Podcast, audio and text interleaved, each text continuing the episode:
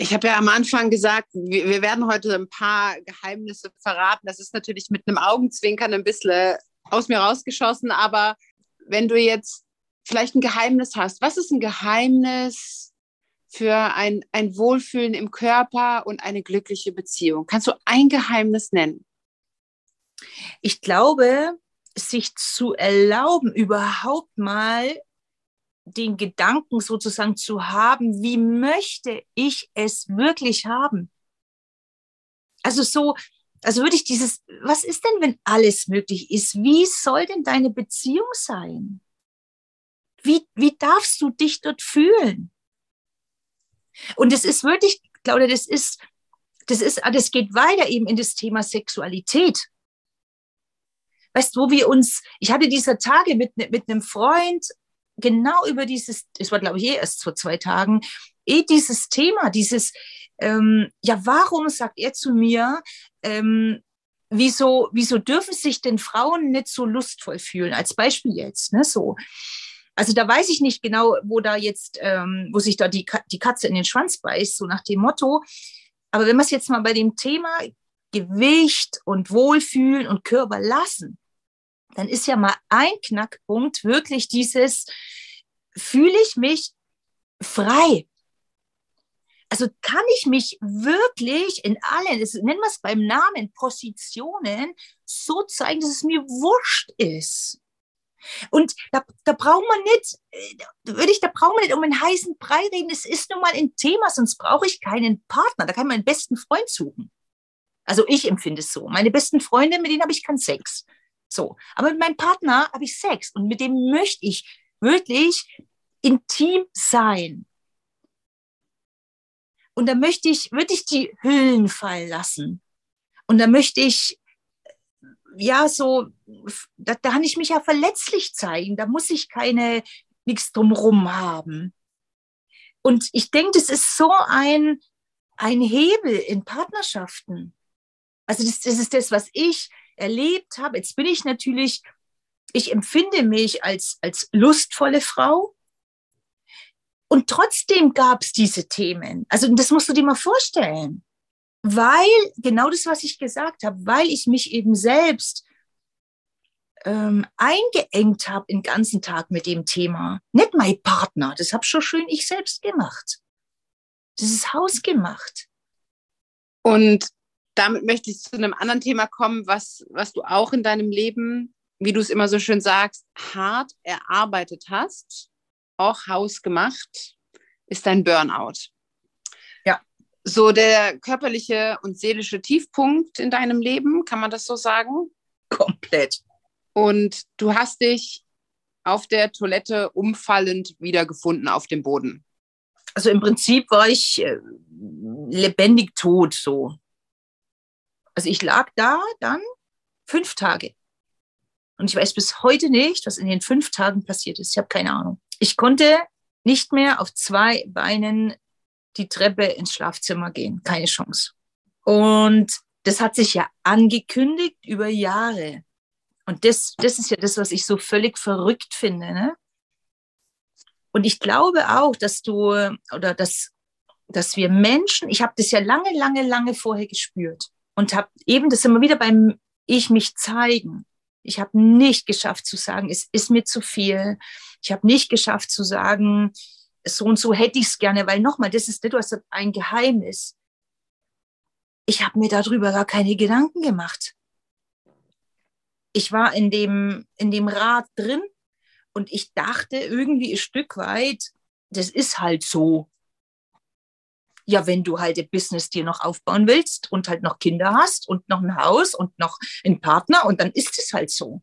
Es gibt mit Sicherheit Menschen, die das besser machen und auch damals schon gemacht haben. Du siehst ja immer dann nur die Dinge, die du sehen kannst, ne?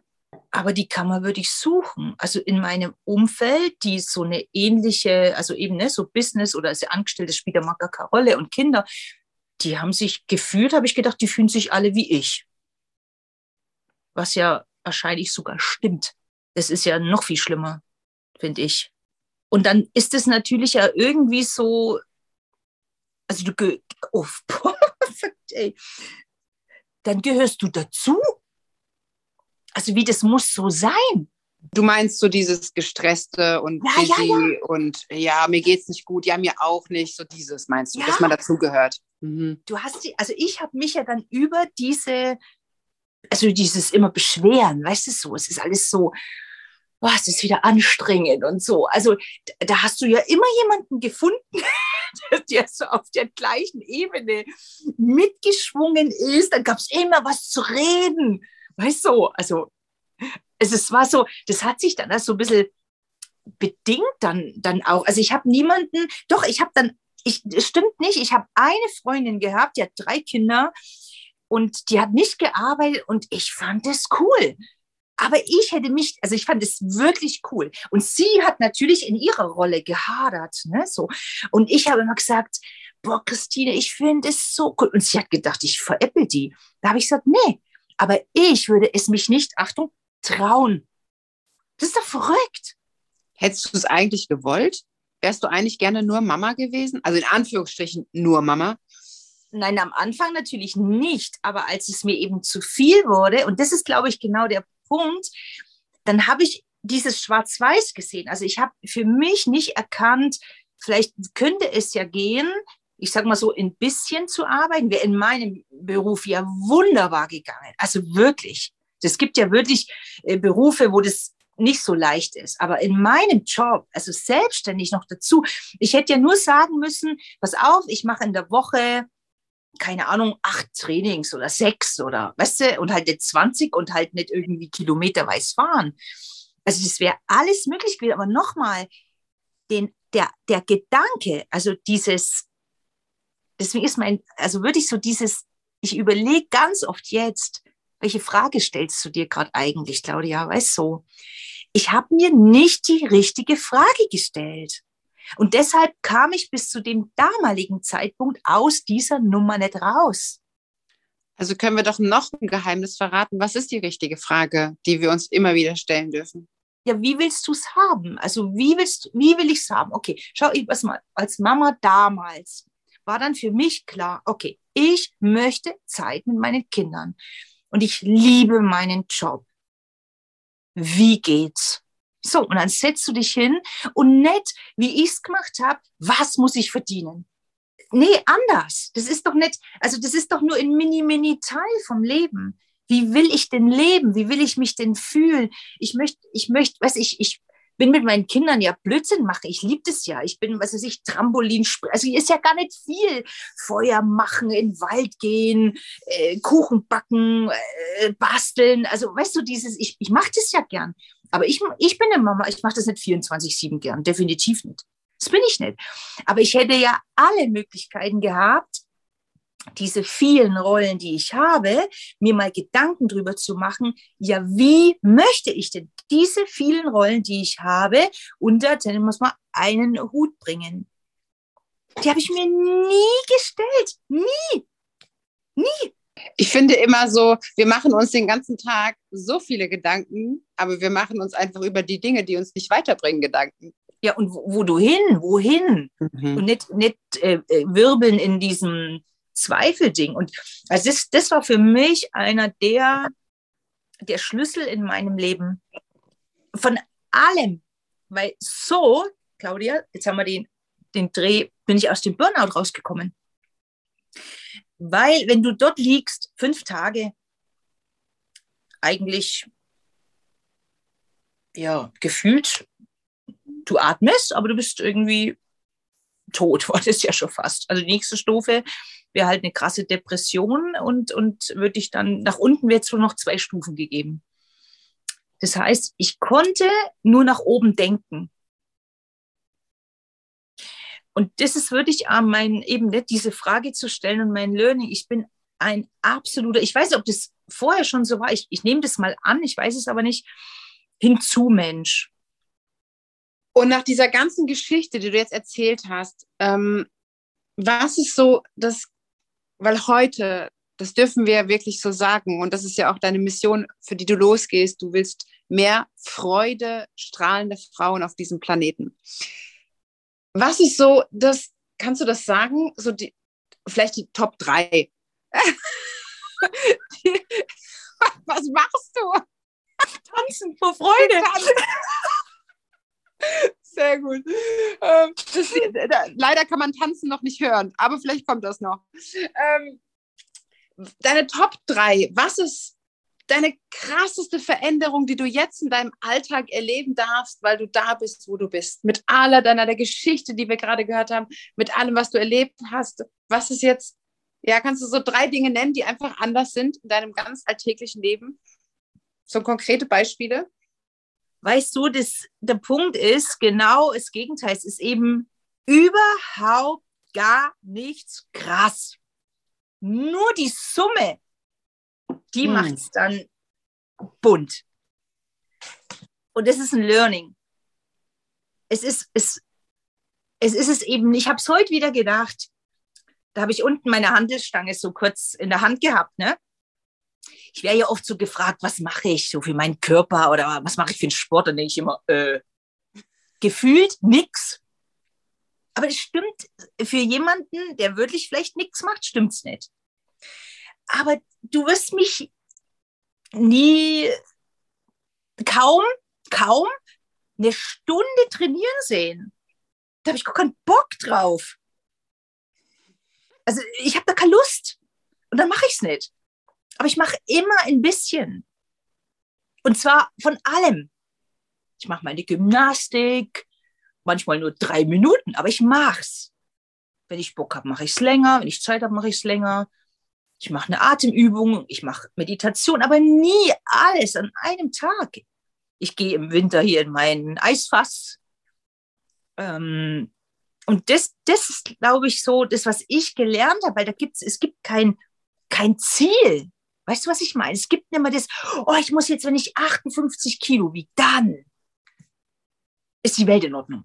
Sondern ich habe für mich begriffen, dass, dass es ein Prozess ist. Und dass ich es jeden Tag, in jedem Moment einfach so gut mache, wie ich es kann. Das geht eben nicht beim Bewegen, das ist beim ähm, und dann gibt es, äh, ich esse ja wirklich habe ich mich ja schon mal geoutet. Äh, jeden Tag Schokolade im Moment. Und weißt du, Claudia, dass wenn mir jemand erzählt hätte, als ich 85 Kilo, ich hätte es nicht die hat gesagt, boah, das stimmt überhaupt nicht. Ja, dann isst du heute Schokolade und dann isst du halt den ganzen Tag nichts. Weil du, weil du als als die Frau, die glaubt, dass sie ja alles macht, weil sie ja Diäten macht und weil sie streng ist und weil sie alles unter Kontrolle hat, nicht glaubt, dass es anders geht. Ich hatte heute erst ein Gespräch, wo diese Frau zu mir sagt, na, ich weiß ja alles, was ich tun müsste. Und dann dachte ich so, das dachte ich auch. Aber nein, sonst wärst du schlank, sonst mhm. wärst du glücklich, sonst wärst du zufrieden. Also ich habe immer so, ich habe ich hab schon einen Blog geschrieben über das Thema jetzt. Ähm, ich habe jahrelang das Gleiche gemacht und habe, wie es so schön heißt, ich habe jahrelang Diät gemacht, habe mir jedes Mal bewiesen, dass es nicht funktioniert. Jedes Mal und jedes Mal. Und die, ich bin nicht wieder Frage, ich habe mir wieder nicht die, die, die richtige Frage gestellt. Ach so, das funktioniert nicht ah, wie kann es denn anders gehen? Gibt es vielleicht noch eine andere Möglichkeit? Also das ist ein Riesenpunkt, dieses ein bisschen was machen, richtige Fragen stellen. Und das Dritte ist, die Momente genießen. Und zwar, also meine, meine Kinder, wir sind alle sehr, sehr körperlich. Ne? Wir knutschen und wir kuscheln und wir lachen und alles wirklich diese Momente uns als, ich spreche immer für die Mamas, aber mich weiß, dass mir auch Papas zuhören, das gilt genauso, ähm, diese Momente für unsere Kinder, für unseren Partner, für die Partnerin zu nehmen. Das sind Sekunden. Es sind Sekunden, die so, so wertvoll sind und uns selber so viel Energie schenken.